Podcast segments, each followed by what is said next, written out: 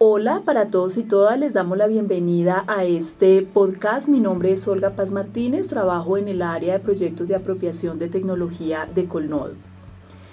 Eh, en el marco de nuestra campaña Dominemos la Tecnología que realizamos del 25 de noviembre al 10 de diciembre, estamos realizando esta serie de podcasts para hablar sobre el rol de las mujeres la tecnología, sobre la necesidad de utilizar más la tecnología para hacer cambios transformacionales en nuestras vidas y sobre todo para luchar contra las violencias hacia las mujeres en los espacios digitales. En esta ocasión, este podcast lo estamos dirigiendo especialmente a hablar sobre cómo desde la producción y difusión de contenidos podemos eh, luchar contra las discriminaciones, los estereotipos y el sexismo en Internet. Para ello tenemos a tres personas invitadas que trabajan precisamente, se dedican al rol de crear, desarrollar, difundir diferentes contenidos a través de redes sociales. Tenemos a Natalia Guzmán Castañeda, ella es ilustradora, investigadora y diseñadora industrial de la Universidad Nacional de Colombia. Entre sus trabajos más destacados se encuentra el libro Memorias Gustativas del Amazonas, un análisis discursivo de relatos de jóvenes del Amazonas colombiano. Además, en sus redes sociales, bajo el seudónimo de Ilunalia, comparte su portafolio en el que se encuentran ilustraciones en relación con la cotidianidad, los feminismos y la memoria de las personas y pueblos colombianos. Bienvenida Natalia a este espacio. Muchas gracias, Olga. Bien, tenemos también a Ángel David Santiago, él es comunicador social y periodista especializado en marketing digital y comercio electrónico de la Universidad de Barcelona. Es parte del equipo de comunicaciones de Colnodo y también es uno de los facilitadores de la Escuela de Seguridad Digital de Colnodo y miembro de nuestra campaña Dominemos la Tecnología en Colombia. Bienvenido Ángel a este espacio. Gracias. Bien, y tenemos también a Viviana Rueda, ella es estudiante de antropología, es una mujer feminista con experiencia en postproducción audiovisual y creación de contenido para colectivos populares, eh, feministas y también para empresas. Bienvenida Viviana a este espacio. Gracias Olguita por la invitación. Vale. Bueno, arranquemos entonces eh, con este espacio de conversación sobre cómo desde eh, la creación y difusión de contenidos, cómo desde estos roles podemos contribuir a la disminución de las violencias contra las mujeres en los espacios digitales, la disminución de los sexismos y de las discriminaciones hacia las mujeres en Internet. Hay un tema que me parece siempre muy importante y es que eh, si bien Internet permite y las tecnologías de comunicación e información permiten que podamos crear contenidos cada vez más fácil. Antes en el mundo análogo era dificilísimo crear un video, crear eh, fotografía, crear muchas imágenes y difundirlas era mucho más complejo. Ahora uno, uno de los potenciales que tenemos es precisamente la facilidad el acceso a producir contenidos desde los saberes de las mujeres, de los jóvenes, desde las poblaciones étnicas. Sin embargo, vemos que infortunadamente, por ejemplo, América Latina es una región eminentemente consumidora de contenidos. En América Latina casi no hay producción de contenidos. Eh, y por ejemplo, en el mundo de las aplicaciones, de desarrollo de aplicaciones, solo el 6% de aplicaciones en el mundo son desarrolladas por mujeres. Eh, les hago esta pregunta a las personas invitadas, ¿por qué creen ustedes que es importante crear contenidos desde los jóvenes, desde las mujeres, desde las diversidades étnicas y sexuales y que la producción de contenidos, de, de aplicaciones en este caso, no esté bajo la hegemonía de, unas mismas personas. ¿Ustedes qué piensan de esto? Eh, Natalia. Eh, bueno, creo que es importante porque si seguimos en el juego de que la historia sea escrita por quienes vencen, pues eh, la historia va a tener simplemente siempre un, un camino ya estructurado y pensado por ciertas ideologías y ciertos puntos de vista que normalmente son las que dominan y reprimen a las eh, diversidades o a las minorías. Eh, esto lo hacen porque generan prejuicios, entonces generan contenido, digamos, alusivo a, no sé, a comunidades afro, eh, siendo prejuiciosos, hipersexualizando a la mujer, hipersexualizando al hombre, y pues desarrollando contenidos que realmente no representan esas minorías en ningún punto, sino que representan los estereotipos pues considerados hacia ellos. Muchas gracias Natalia. Eh, ¿Qué piensas de eso Viviana? Eh, bueno, yo pienso que pues si bien la internet es como una, una la, la, internet y las aplicaciones y bueno, todo esto es como una, una, ampliación de lo que es la vida real, o sea, toda esa vida digital es como una prolongación de esta y todo lo que ocurre en la vida real se re reproduce de nuevo en esta vida virtual. Eh, teniendo en cuenta eso, retomo un poco la idea que decía Natalia de que si estas aplicaciones están hechas solamente por hombres, en su mayoría blancos, prácticamente todos del primer mundo, además, que posan su visión sobre estas, estos grupos, estas minorías que en la vida real tienen muy poca voz, no tienen como un activismo político que sí es fuerte, pero que tal vez no es tan público, que no alcanza como a muchas esferas. Entonces, en últimas, estas aplicaciones que sean creadas por estas, estos otros grupos, estas minorías, jóvenes, mujeres, eh, negros, indígenas, campesinos, eh, sirve muchísimo para moldear eh, su discurso y también como para para reproducirlo desde su propia visión, cómo se autoidentifican ellos y, y que desde cómo se autoidentifican y desde sus contextos, cuáles son los problemas que ellos notan para poder resolver con ciertas aplicaciones, no los problemas que quizás los, los creadores de aplicaciones son los que perciben de estas minorías, sino, sino también los mismos problemas que ellos perciben de su cotidianidad, de su contexto, eh, resolverlos ellos mismos con las aplicaciones que ellos mismos podrían crear. Entonces... Muchísimas gracias, Viviana. Ángel, ¿qué, opinión tienes sobre el tema? Claro, eh, digamos que eh, estamos en una época donde estamos usando las redes sociales, a diferencia de los medios tradicionales, que eran canales unidireccionales, que solo, solamente podíamos ver el contenido, pero no podíamos, eh, digamos, poner en cuestión ese contenido ahora lo podemos hacer gracias a, Internet, a las redes sociales, a los diferentes espacios como foros que se crean dentro de Internet. Podemos poner nuestra voz y podemos poner nuestro desacuerdo frente a ciertas políticas, programas, eh, ideas. Entonces eh, el Internet nos, hace, eh, nos abre ese gran espacio de, de, debate en donde nos permite además compartir nuestras creaciones, nuestras creaciones en ilustración, en video, en música inclusive y que son, digamos, contenido que va, eh, que, va que, que, tiene una carga inmensa de, digamos, de reflexiones sociales que se necesitan pensar actualmente.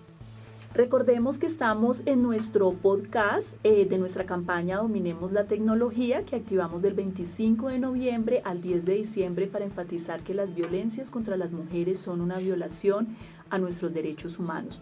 Natalia, eh, me gustaría saber como creadora de contenido, como ilustradora, eh, ¿Cómo crees que desde ese rol, porque en las ilustraciones también circulan muchos estereotipos sobre lo que somos las mujeres, los roles que desempeñamos, ¿cómo crees que desde ese rol puedes contribuir a tratar de romper esos estereotipos y discriminaciones, incluso no solo hacia las mujeres, sino hacia otro tipo de poblaciones, ¿no? Hacia la comunidad LGBTI, las poblaciones étnicas, eh, las poblaciones, digamos, mayores, jóvenes, etcétera. ¿Cómo lo ves? Bueno, yo creo que el simple hecho de crear contenido es un acto político. Eh, ¿Por qué? Porque tú expresas tus ideas, expresas tu forma de vida, al menos yo lo hago desde mis creaciones, y soy consecuente con ello. Entonces, eh, si, si, yo contribuyo como creadora a seguir, no sé, generando estereotipos de X o Y, cosa, diversidades, personas eh, o lo que sea, pues evidentemente voy a contribuir a que se sigan propagando estos, eh, pues este, este tipo de pensamientos. Entonces, creo que si soy creadora de contenidos y tengo ideologías feministas, ideologías que ni siquiera tienen que ser feministas, sino de simple respeto hacia a las personas y a cualquier forma de pensamiento que no atente contra pues, los derechos, pues voy a crear contenido que siga, pues, eh, que siga estas ideas. Muchas gracias, eh, Natalia. Tengo una pregunta para Ángel. Ángel, eh, tú eres un gamer, sabemos que te encantan los videojuegos, que investigas sobre videojuegos, que lees, que juegas, que creas. Eh, tú que estás en ese mundo, pues uno desde fuera siente que es un mundo bastante sexista, eh, que es un mundo que, que, que, digamos, encierra a las mujeres en una serie de estereotipos. ¿Qué crees que puede hacer un hombre gamer como tú para tratar de disminuir o acabar con esas violencias en los videojuegos? digamos que eh, es una cuestión de cada persona de conocer cómo está el mundo, cómo, cómo, cómo estamos nosotros eh, siendo parte de una cultura, de una sociedad, para entender que no necesariamente eh, una mujer o un hombre puede destacar más, sino que todos somos iguales, que digamos que al igual que en los espacios físicos, también en los espacios virtuales hay espacio para todos eh, sin importar el género o el sexo. Entonces, eh, es necesario nosotros documentarnos, desde eh, aprender acerca de los feminismos, cuáles son sus luchas y digamos que información importante que nos permita a nosotros tener o aportar en la misma comunidad de videojuegos mejores, digamos, que conductas o mejores, digamos, compartir mejores momentos con las personas eh, con las que jugamos. Vale. Eh, eh, Viviana y, Natalia, me gustaría, bueno, ustedes son, desarrollan contenidos, difunden contenidos, están en este mundo, digamos, creando contenidos y tienen también como una mirada de reconocimiento hacia el rol de las mujeres, que, lo encontramos muy interesante. ¿Ustedes se han encontrado con barreras a la hora de producir esos contenidos? ¿Se han encontrado también o han conocido casos de, de violencias? Que, lo, que, han limitado su trabajo. Lo menciono porque es que infortunadamente lo que nosotras vemos en nuestro trabajo es que las mujeres activistas, las mujeres defensoras, las mujeres periodistas, las mujeres que generan opinión, generalmente son quienes más reciben ataques, amenazas, acoso a través de Internet y generalmente son atacadas en torno a su identidad de género, no necesariamente por su opinión o por su contenido, sino por ser mujeres. Eso lo vemos infortunadamente con muchísima frecuencia. Entonces quisiera saber, ¿ustedes han vivido este tipo de, violencias que, que, las han limitado a la hora de producir contenidos o conocen casos que puedan contarnos al respecto? Eh, Viviana. Eh, bueno, pues digamos, eh, para uno de los lugares para los que he creado contenido, este es un espacio en donde se crean eh, diferentes eventos dedicados a las mujeres, para mujeres y hecho por mujeres también. sobre todo talleres educativos y en varios de estos eventos pues no, no ha sido permitido que ingresen hombres, que participen hombres también en estos eventos.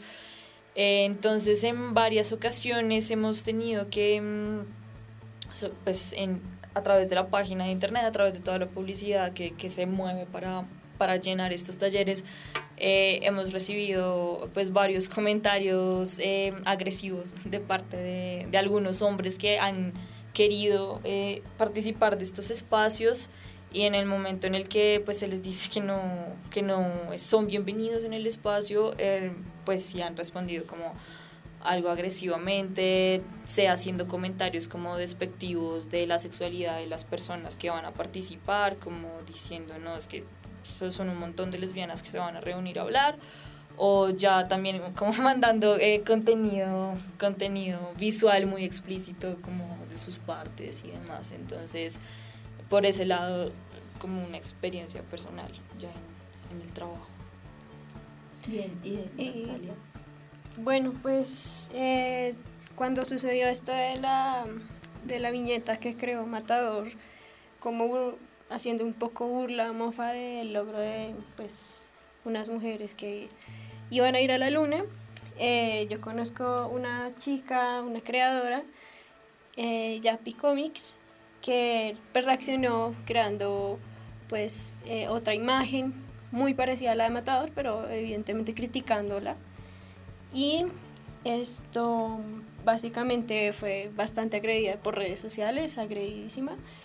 Eh, pero lo bueno es que ella se paró muy duro con su, con su visión, igual mucha gente también la apoyaba, eh, mucha gente que pues yo que soy admiradora de Matador, pues, pues nos molestamos un montón y, y, aún así apoyamos a esta chica. Y, igual hubo muchos, muchas creaciones alrededor de este tema, criticándolo. Y, y, claro, pues había muchísima violencia de por medio. Afortunadamente a mí no me ha pasado, eh, pero, pero pues es, uno corre riesgo todo el tiempo cuando habla de cosas que le pueden molestar a, a otros, sobre todo si es cuando uno defiende sus, sus derechos. Sí, generalmente sucede eso, que quienes nos quejamos por este tipo de contenidos eh, recibimos la sanción social, ¿no? Eh, y no quien genera contenido que encontramos sexista y discriminatorio hacia las mujeres. Ángel, desde la Escuela de Seguridad Digital, que es una de nuestras iniciativas de Colno, hemos capacitado hemos, o hemos más bien promovido eh, el tema de seguridad en línea entre mujeres activistas, defensoras, lideresas, periodistas, y nos hemos encontrado casos como estos, con mujeres que reciben ataques, que son agredidas. ¿Qué casos has encontrado allí y qué recomendaciones estamos haciendo desde la escuela para, para mitigar o para atender este tipo de, agresiones? Claro que sí. Bueno, digamos que en el trabajo que se ha desarrollado en la Escuela de Seguridad Digital, nosotros hemos encontrado casos en diferentes zonas, sobre todo rurales, en las cuales, por ejemplo, en los medios eh, tradicionales como la televisión, algunas presentadoras eh, son en los comentarios eh, en Facebook Live o, o, de estos videos o de estos lives, pues son agredidas, son, digamos, tratadas como cosa, como objeto de, digamos, de belleza y lo que hace es que disminuye eh, disminuye la capacidad o el talento que tiene la, la, periodista por la información que está dando y simplemente la minimiza a simplemente su este, el estereotipo de belleza. Entonces son comentarios que van eh, pensados hacia cómo se ve físicamente y no hacia lo que está diciendo. Eh, también nos hemos encontrado casos, digamos que algunas periodistas aceptan citas con fuentes y luego por parte de estas fuentes empiezan a recibir una serie, por ejemplo, de acoso. Eh, acoso sistemático que, que, pasa de un día, dos días y hasta un mes que las periodistas siguen recibiendo acoso por parte de una fuente. Desde la Escuela de Seguridad Digital nosotros hacemos varias recomendaciones, entre ellas siempre pensándolo desde la prevención, un poco por ejemplo eh, que no nos presionen en una entrevista, que las mujeres periodistas eh, se sientan seguras en el espacio donde dan la, entrevista, que, que vayan, digamos, eh, sin presión ni del medio, ni presión tampoco de la fuente. Vale, muchísimas gracias. Nos, digamos, uno, uno de los compromisos que tenemos eh, desde Colnodo y de la Asociación para el Progreso de las Comunicaciones es trabajar por una Internet más inclusiva, abierta, transparente, que siga siendo la herramienta que hemos encontrado hasta ahora. Eh, en 2014 la Asociación para el Progreso de las Comunicaciones diseñó los principios para una Internet feminista. Estos principios incluyen temas como el, derecho al acceso a Internet, el, acceso a información y a comunicación que tenemos las mujeres. Eh, los principios para una Internet feminista también incluyen temas como el derecho a la participación pública, economías alternativas a través de Internet, a usar programas de código abierto y libre, en fin, al final, como a las distintas maneras que las mujeres, de cómo las mujeres podemos apropiarnos de Internet. A mí me gustaría escuchar a, Viviana y a, y a Natalia alrededor de ustedes como mujeres jóvenes, creadoras de contenidos que son super usuarias de Internet, que nacieron en un mundo donde ya Internet existía. Eh, ¿Qué, ¿Cómo se imaginan ustedes un Internet para que sea más inclusivo, más abierto, respetuoso de las diferencias? ¿O ¿Qué creen ustedes que podríamos hacer para, para lograr eso, para lograr una Internet más inclusiva? Eh, eh, Natalie, por favor. Eh, bueno, pues yo creo que el Internet es un espejo del mundo real.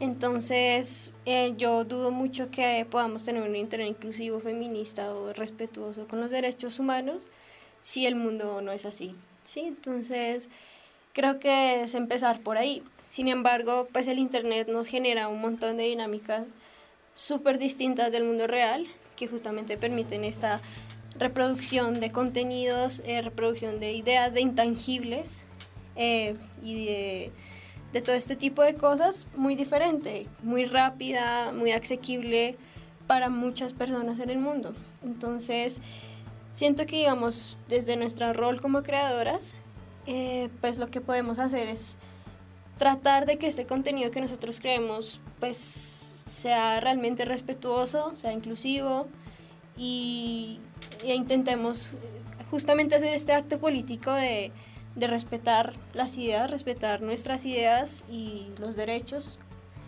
eh, pues a partir de la creación de este contenido, de la difusión. Entonces, en Internet va a haber de todo, justamente esta apertura eh, hace que hayan muchísimas opiniones que sean también que pasan por encima de los derechos, pero asimismo también nosotros podemos hacer fuerza para que aumente el contenido, pues que sea respetuoso, feminista y lo suficientemente válido como para pues sentirnos seguros en internet. Vale, muchísimas gracias eh, Natalia. Viviana. Eh, bueno, sí, yo creo que mm, el internet es una fusión entre, entre lo público y lo privado, entonces, por tanto, yo creería que algo esencial como para la idea de un internet feminista, de construir un internet feminista, sería cuidar mucho como de, de eso privado, eh, a través de, supongo yo, como de educación preventiva eh, respecto a estos temas, como si tú quieres que tus datos los tenga una empresa o una página por un tiempo bien y si luego quieres como dejar de, que, o sea, quitar esos datos como que ya no les pertenezcan más y no los puedan utilizar más, pues sea como algo que tú puedas elegir en últimas porque es una, es una cuestión de, de protección.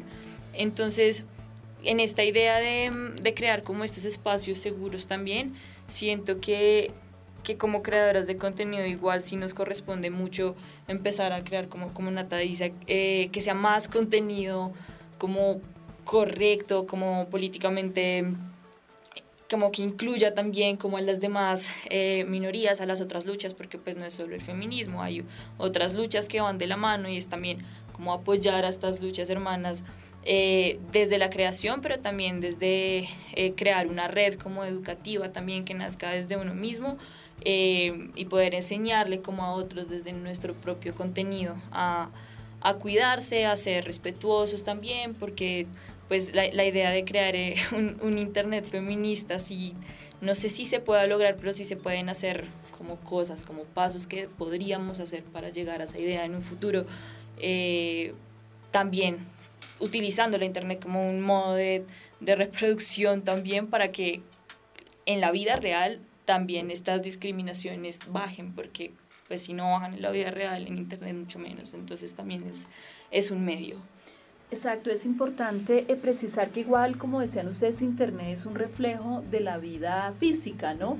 Y mientras, como decía una periodista activista brasilera en algún momento, si no tenemos eh, un mundo libre de violencias contra las mujeres, un mundo inclusivo, un mundo respetuoso de la diferencia y tolerante. Si no lo tenemos en el mundo físico, pues tampoco lo vamos a tener en el mundo virtual, porque al final ah, eh, eh, en Internet suelen suceder, es una, digamos, todas estas discriminaciones, sexismos y situaciones que se presentan en el mundo físico. Ángel, me gustaría preguntarte, este, recientemente una noticia que, que me gustó mucho personalmente, por primera vez en la historia, una mujer es campeona mundial en Herston. Es una mujer joven de la China.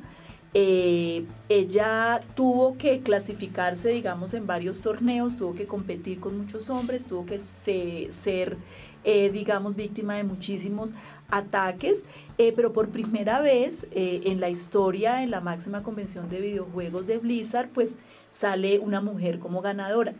Me gustaría entender cómo en ese, qué, representa eso para el mundo de los videojuegos, o sea, que, porque pues uno desde fuera diría es un referente femenino que puede inspirar a otras mujeres, que puede motivar a otras mujeres, porque siendo un ambiente como tan, tan sexista también, este, que gane una mujer, digamos, puede generar, eh, da una cierta lección también y puede inspirar a otras mujeres.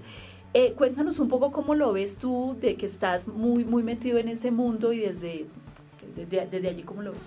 Claro, bueno, digamos que eh, el mundo de los videojuegos siempre ha sido un mundo eh, que, que, ha, sido considerado sexista. Entonces, desde, digamos, las casas productoras eh, se han generado juegos que van hacia mostrar la mujer también como una cosa, cosificarla, y al hombre como el héroe, como el luchador. Entonces, digamos que a través de los años ha nacido diga, una comunidad gamer también que se ha consolidado mayormente por hombres. Entonces, en la participación, por ejemplo, de los eSports, la mayoría de equipos están consolidados por hombres. Eh, también las participaciones en los concursos incluso nacionales de videojuegos, por ejemplo en videojuegos como Call of Duty o como Halo, también la mayoría son hombres. Entonces digamos, el hecho de que esta mujer pueda ganar un campeonato rompe esos estereotipos y hacen precisamente reflexionar también a todas las personas de, oiga, ¿por qué no incluimos más hombres en nuestros campeonatos, en nuestros equipos de eSports? Eh, ¿Por qué no más, incluimos más mujeres? Eh, porque digamos acá es desarrollo, o sea, es pensar en el desarrollo eh, de las personas en, su desarrollo profesional, pero por la habilidad y no pensando en que eh, en simplemente en discriminaciones o en estereotipos que, que, desde la historia se vienen dando. Entonces digamos que es un logro importante. también no solo para, la, para las mujeres, sino también para el ecosistema gamer, porque eso abre las puertas a una inclusión de, toda la comunidad. Vale, muy bien. Eh, ya para terminar, estamos cerrando este podcast que estamos realizando en el marco de nuestra campaña Dominemos la Tecnología del 25 de noviembre al 10 de diciembre. Eh, hay muchas mujeres que seguramente, muchas mujeres jóvenes que nos están escuchando. ¿Ustedes qué les dirían eh, en relación con el uso de la tecnología, en relación con el potencial de la tecnología, porque Internet en realidad ha sido una herramienta que permite la amplificación de las voces, que permite la diversidad de voces, que, que infortunadamente no lo estamos teniendo tanto, pero quisiéramos que más mujeres, que más jóvenes, que más población étnica hablara a través de, de Internet y de los espacios digitales Ustedes como personas muy jóvenes, ¿qué les dirían a esas personas que están en casa, que los están escuchando eh, y que quieren crear contenido, que quieren difundir contenido, que quieren hablar desde sus diversidades, desde sus perspectivas de mundo? En fin, eh, me gustaría escucharlos y poder, y poder hablarles a esas personas que nos están escuchando qué, recomendaciones ustedes harían para que esas personas se animen a tomarse Internet eh, y, a, hablar desde sí mismas y a poner sus voces en línea. Eh, Viviana. Eh, bueno, yo, yo les diría que, que, se animen, que Internet en últimas es, es una forma de, de, democratizar el poder, de, de repartirlo, de, darte una voz a ti mismo y de reproducirla y de darle voces a otros que quizás no pueden hacerlo. Entonces, que se animen, que creen contenido responsable, Em, y que también igual estén, estén pendientes de los peligros que puedan haber, que se eduquen al respecto sobre cómo prevenirlos, cómo resistir, cómo responder y nada, básicamente que, que se animen a hacerlo. Vale. Eh, pues sí, igual que Viviana, es decir, creo que el Internet tiene igual un sinfín de, de oportunidades para difundir cualquier información, cualquier idea entonces, nada, que lo hagan de forma responsable, de forma respetuosa, como dije anteriormente. Crear es un acto político, entonces cualquier acción que tú hagas al crear seguramente va a replicar en la acción de otros. Eh, así de pronto no, no, tengan tu misma opinión, eh, puede que, que, suceda. Entonces, pensar en eso, en que realmente crear no es un juego, sino realmente es un acto político, crear contenido, va a influenciar en otras personas, se va a difundir y creo que hay que ser como responsables con eso y, también, obvio, lo que decía Vivi, pues que se cuiden mucho, o sea, conocer porque justamente este mundo es bastante amplio y, y tiene un sinfín de peligros, sobre todo pues hablando de estas minorías, de nosotras como mujeres y, y ya que se animen. Okay. Y bueno, a pesar de todos los desafíos que puedan existir y de todos los retos que pueda presentar la participación de todos nosotros, de todas y todos nosotros en Internet, debemos desde nuestra misma capacidad de crear contenido, eh, crear espacios de inclusividad, de diversidad y de respeto y tolerancia por, por todos los demás, todas y todas los demás.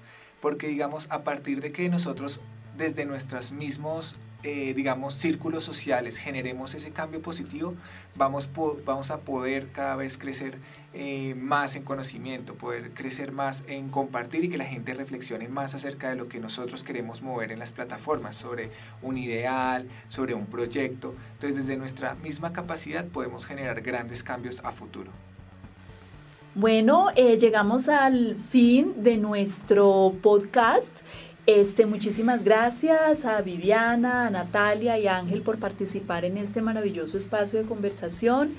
Eh, personalmente estoy muy contenta porque soy comunicadora social eh, y soy parte, por supuesto, de la campaña Dominemos la Tecnología y desde allí uno de los grandes desafíos cada año es crear contenido inclusivo para poder hablar no solamente a otras mujeres, sino también a otros hombres para que se sumen a estas causas y a, y a, estas luchas, ¿no? En la defensa de los derechos de las mujeres y de las personas en general a una Internet segura, libre, democrática.